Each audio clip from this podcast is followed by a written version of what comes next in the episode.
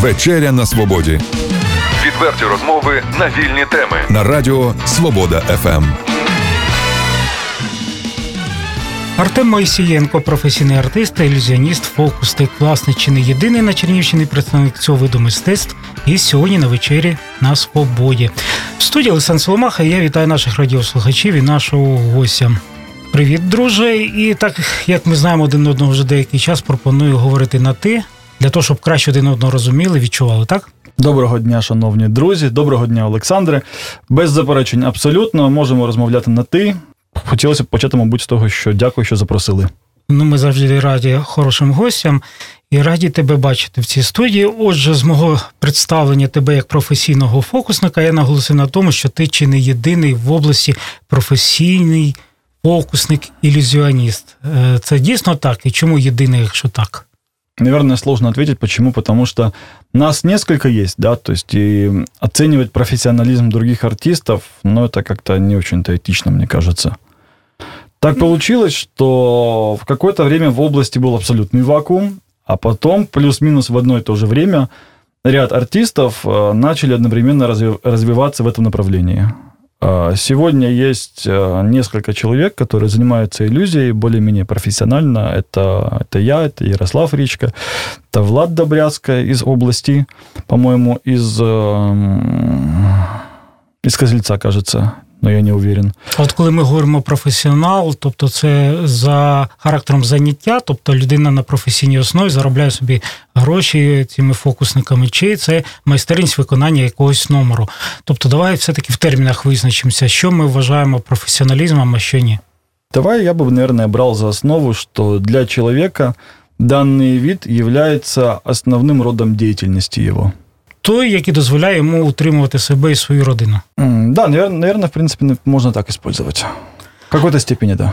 Ну, от наскільки я знаю, ти маєш взагалі не мистецьку і навіть не гуманітарну освіту. Ти закінчив Чернігівський технологічний університет, технар, як інколи кажуть, mm-hmm. уточниш, яка тебе там спеціальність, але ти обрав для себе таку специфічну діяльність, артист виступаєш на сцені на різних е, майданчиках. Е, чому така от карколомні зміни у твоїй кар'єрі відбулися?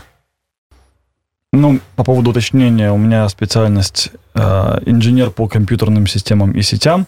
А если говорить про становление, то тут нужно понимать, что в то время, когда я учился в школе, был как раз компьютерный бум происходил, и был, было понятие вот какое-то определенное, ну, кстати, сейчас есть еще, э, компьютерного романтизма такого. То есть у нас там в голове был ореол хакеров, которые там борются с системой в какой-то степени, либо какого-то там, может быть, программиста, который сидит, пишет там какие-то особые Uber-программы. Но в том, что не каждый человек э, чисто психологически, по, с точки зрения темперамента, подходит для этой работы.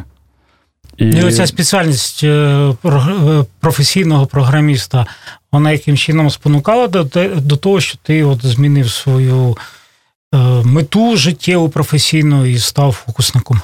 Да я, в принципе, в курсе еще на третьем уже понял, что это не та профессия, которой я бы хотел заниматься всю жизнь. То есть я для себя решил, что, ну, э, как сказать, как правильно сказать, чтобы не обидеть программистов. Я со своей точки зрения, абсолютно субъективным мнением посчитал, что это очень асоциальная профессия.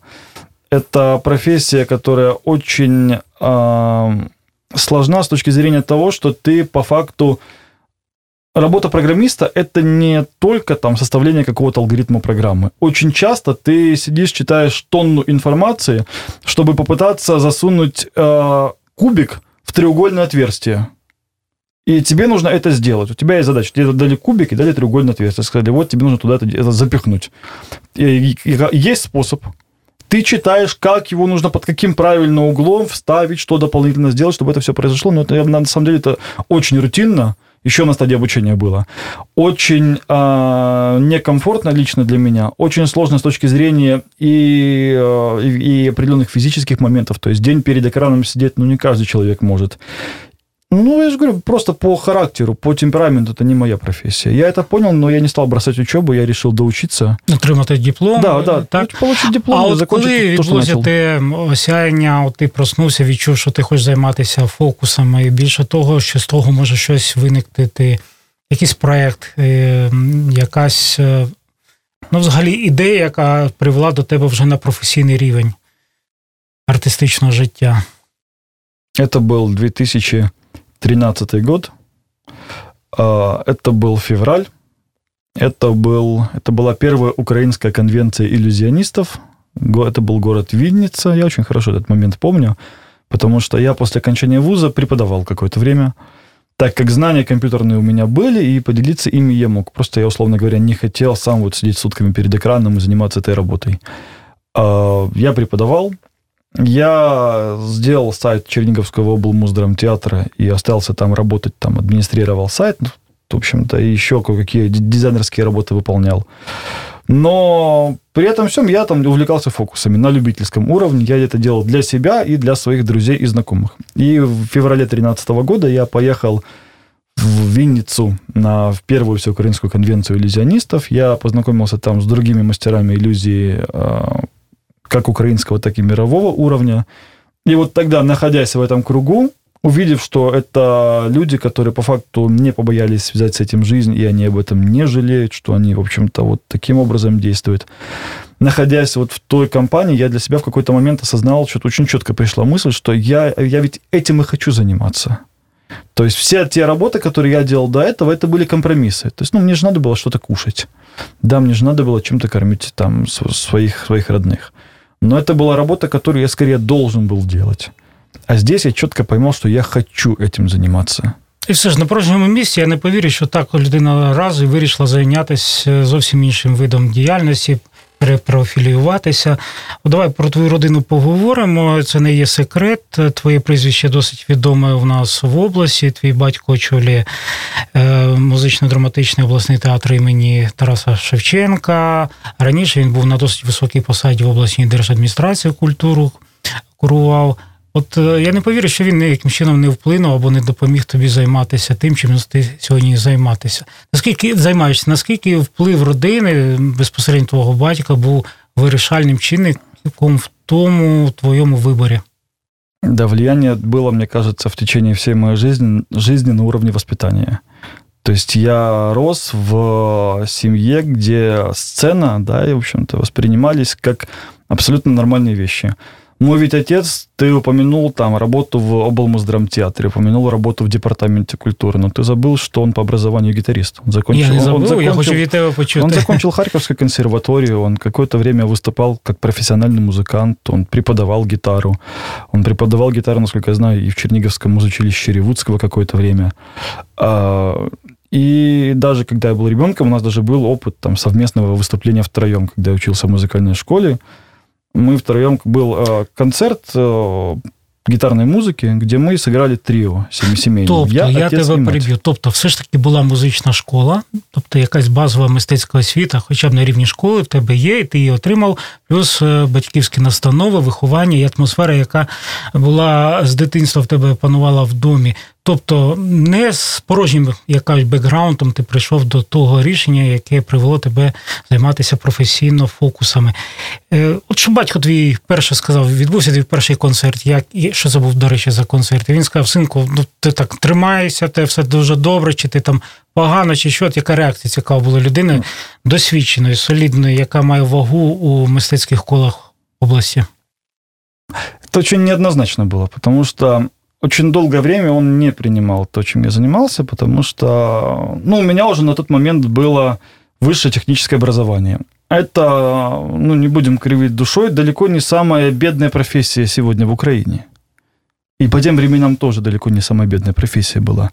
И имеет, в общем-то, у меня, кстати, тогда уже был разговор о том, чтобы, э, то есть, ну, была мысль о том, чтобы я поступал на, в аспирантуру и продолжал там какую-то преподавательскую деятельность, чтобы я защищал кандидатскую диссертацию, чтобы я дальше рос как преподаватель. И тут я вдруг говорю, вы знаете, короче, я подумал, а, я, наверное, буду фокусником. То есть, ну, понятно, что реакция была по принципу того, что, Артем, что ты делаешь? Сдивувалося, мягко Да, кажучи, то есть, ну, да? у, тебя, у тебя уже есть жена, у тебя есть ребенок, у тебя есть работа, у тебя есть вторая подработка, которая на тебя немножко кормит. Да, мы понимаем, что сейчас, там, условно говоря, у тебя там пока что ты совсем мало зарабатываешь, так как только закончил вуз и вот только устроился на работу. Но надо же вот чем-то одним заниматься, а не прыгать там, сегодня ты преподаватель, завтра ты фокусник, а что, что послезавтра спортсменом станешь, да, там, а после-послезавтра еще кем-то. Совершенно совершенно не связанные профессии между собой в этом смысле. Ну, то есть там скорее недоумение было. Но я бы не сказал, что было там какое-то явное отрицание, там, нет, я тебе запрещаю или еще чего-то. То есть тут единственный вопрос был в том, что если ты хочешь этим заниматься, ты должен делать это качественно. То есть самый главный вопрос всегда было, скорее, самое главное, наверное, не то чтобы условие, а то, что я сам всегда понимал, что когда ты выходишь на сцену, ты либо делаешь что-то очень хорошо, либо просто не выходи на сцену. Так, будь-яку роботу потрібно робити якісно. Добре, ну інше питання. От ми маємо таких історичних фігури, такі відомі, як е, Гаррі Гудіні, Дай Вернон, е, Урі Геллер, Кіо, Девід Копперфілд уже з сучасних. Зараз такий популярний у світі є Девід Блейн з великими е, шоу на Ютубі, з вуличними фокусами, досить популярні люди. Ну, по суті, простими словами, всі вони обдурюють людей. І люди про це знають.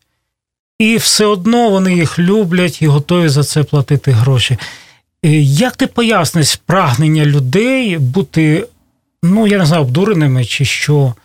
Тобто, от як цей психологічний фактор на тебе діє? Адже люди розуміють, що ти десь їх обманюєш, а ти це їх робиш, ти це робиш, і вони навіть десь там аплодують. Поясни цю психологічну особливість людей. Ну, тут нужно понимать, что нельзя всех людей и всех зрителей пытаться как-то в одну, под одну гребенку загребти и поставить в одну линейку. Люди все разные, и чаще, ну, я бы, наверное, выделил несколько моделей поведения. Модель номер один – это люди, которые искренне верят в то, во что видят. Тобто магия. Для них это просто магия. Для них, Чудо. Это, для них это случилось. Вот они... Э, мы же, в чем заключается искусство иллюзии вообще по факту? Это именно как вот хороший был такой советский иллюзионист Виктор Реннер. Его хорошая фраза мне очень нравится, что фокус – это имитация чуда в эстетической упаковке. То есть мы создаем имитацию. Но человек не знает о том, что это имитация. Вернее, он мозгами понимает, но он не видит, что это имитация. Он не видит дополнительных каких-то приспособлений, которые бы дали ему понять, что это имитация. И из-за этого он смотрит, и он воспринимает а, то, что он видит, как то, что происходит на самом деле именно из-за этого он, э, он не знает, что это. Он не знает, либо это чудо, либо это там Господне вмешательство, либо это черная магия, либо еще что-то. Был человек, одна женщина подошла ко мне после выступления, говорит, что вы делаете, молодой человек? С, вашей, с вашими способностями вы людей лечить должны, а вы тут, условно говоря, профукиваете на всякие глупости. То есть она считает, что если у меня предмет полетел, то это я заставил это сделать при помощи своей энергетики. Есть другой тип людей. Они понимает, что это обман. Ну, даже не совсем обман. А, опять-таки, то, что я всегда говорю на выступлении, о том, что, друзья, я ведь не говорю о том, что у меня есть какие-то особые сверхспособности.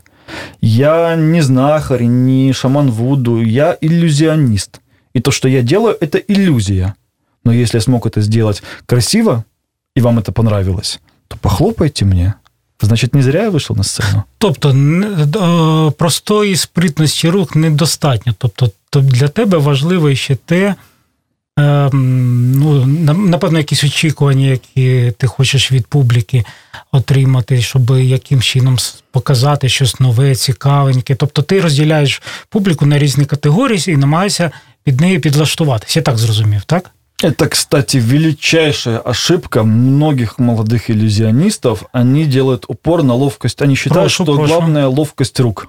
Вот ловкость рук и все. Вот если, к примеру, у меня есть лов... у меня ловкие руки, я там могу что-то такое сделать, то я классный иллюзионист. Сколько, что, ж тоді сколько было случаев, где я не хочу назвать фамилию, но mm-hmm. я, у меня есть один мой знакомый, который, по моему субъективному мнению, один из самых сильных манипуляторов на постсоветском пространстве, но он не очень успешен как артист. У него довольно-таки мало заказов, мало выступлений, мало работы. Почему? Он э, все свое внимание он концентрирует только на ловкости рук. и больше для него ничего не имеет значения. И в итоге получилось так, что для определенного количества людей он, э, не, ну, он не интересен. То есть он не... Дело в том, что артист на сцене – это в первую очередь артист. И неважно, это иллюзионист, вокалист, актер. Человек прийшов, щоб увидеть шоу. Ну, я дивився твій виступ, я бачу, що крім трюків, ти дуже багато спілкуєшся з публікою, так? От, І я бачу, що це чаще, частіше за все це якийсь експромт. От що, ну, таке враження в мене як у глядача, тому поясни, будь ласка, ти якось вибудовуєш оцю розмову, хочеш відволікти від оцих трюків. Ну, тобто, на чому контакт відбувається з глядачем, крім самого фокусу? Спасибо. Мне это хорошо, это очень здорово, что ты воспринимаешь все это как экспромт, потому что по факту он, я и пытаюсь это показать в таком ключе, что это экспромт. А, нет, самая лучшая импровизация – это хорошо подготовленная импровизация.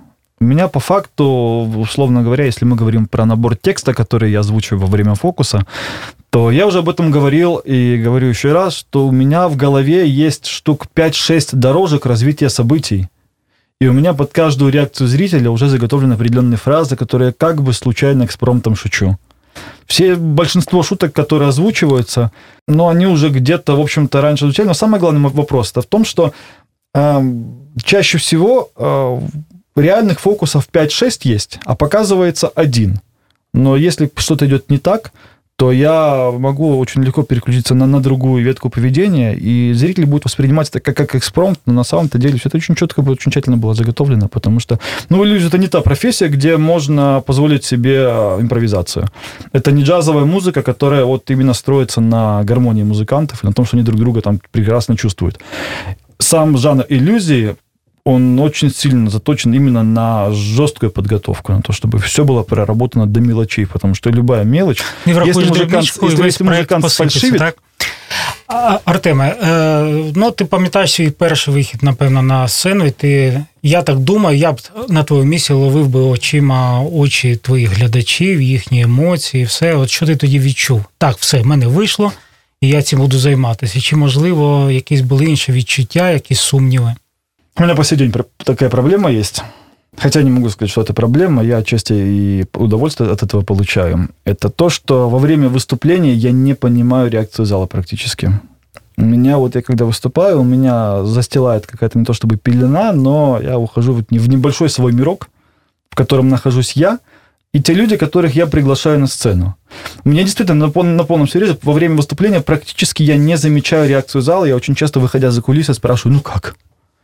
То есть я выхожу на сцену, как будто проваливаюсь в какую-то яму, и потом, выходя за кулисы, я из этой ямы обратно, обратно возвращаюсь, а в этой яме, там, условно говоря, очень темно, но чуть-чуть можно что-то разглядеть.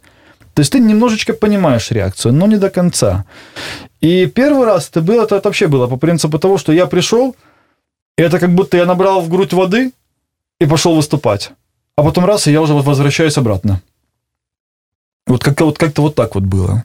И я потом смотрю видео, пересматривал видео с этого выступления, так получилось, что как раз был видеооператор, он все это дело отснял. Я пересматриваю видео и понимаю, что, ну, видимо, я там вообще был просто в своем полностью мире, в своей прострации.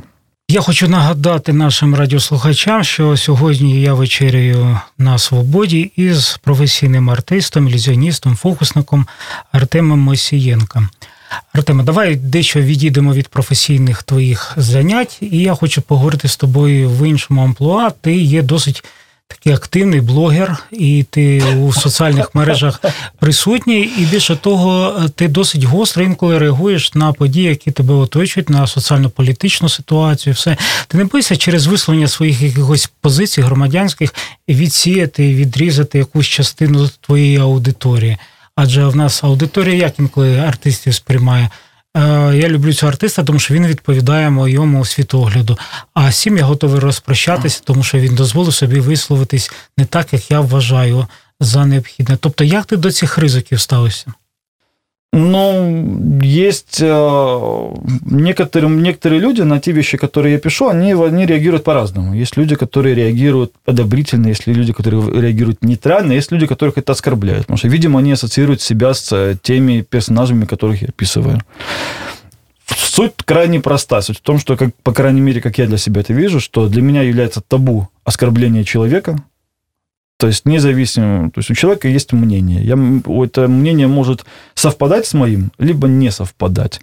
Но там, например, назвать человека в социальной сети а, любым, оскорбить его любым, скажем так, термином, как это многие люди себе позволяют, я подобных вещей себе не позволяю. Считаю, что у нас просто могут быть разные мнения, это не более того.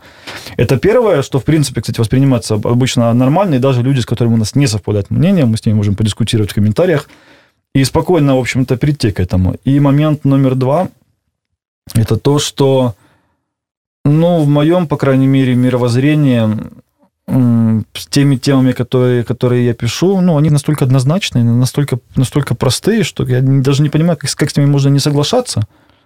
И людей, которые с ними не согласны, их ну, меньшинство. То есть там нет какой-то особой острої теми, я стараюсь не Ну, однією з дуже важливих і гострих Рубіконової тем є участь, точніше, оцінка артистів україно-російської війни і здатність деяких українських артистів виступати в державі агресор, давати там якісь концерти. От як ти ставишся до таких артистів? Ну, отримав би ти гарне запрошення взяти участь у корпоративі там Газпрому за дуже шалені гроші. Як би ти розглянув цю пропозицію? Как я отношусь к таким артистам?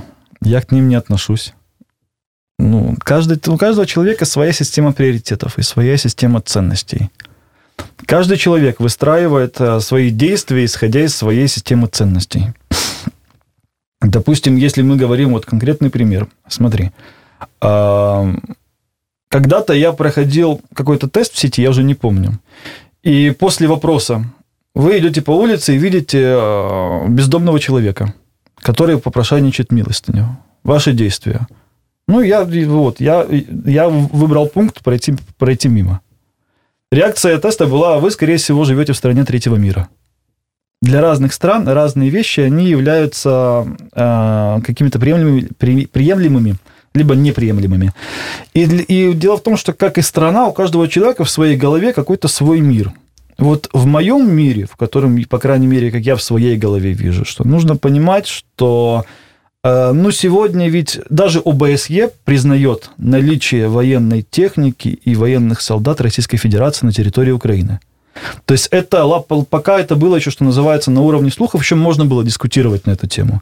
Но сегодня есть официальная организация ОБСЕ, в которой входят в том числе представители Российской Федерации, которые не смогли это опровергнуть.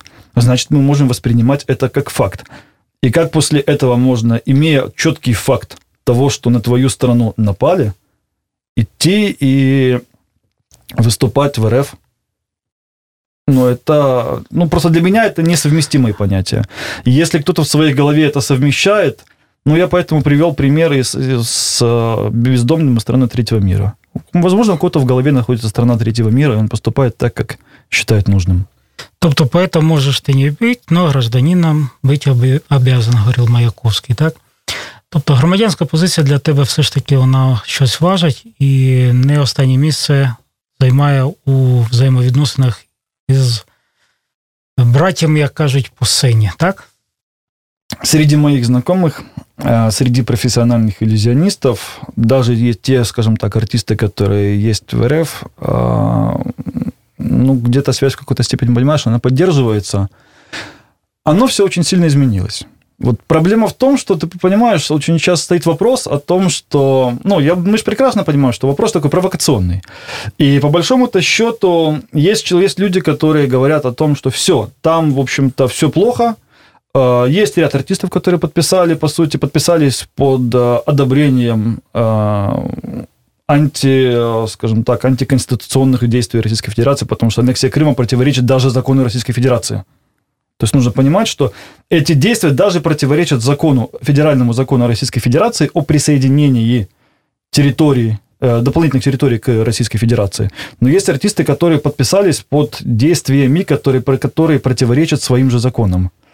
Это, в общем-то, и понятно, что после этого говорить о том, что дружище ты прав, или там дружище ты не прав, или, или э, не знаю, мы же братья, но это крайне сложно. Но с другой стороны, нужно понимать, что кроме этого всего, есть ведь очень большое количество людей, которые живут в этом мире, которые э, за все хорошее против всего плохого.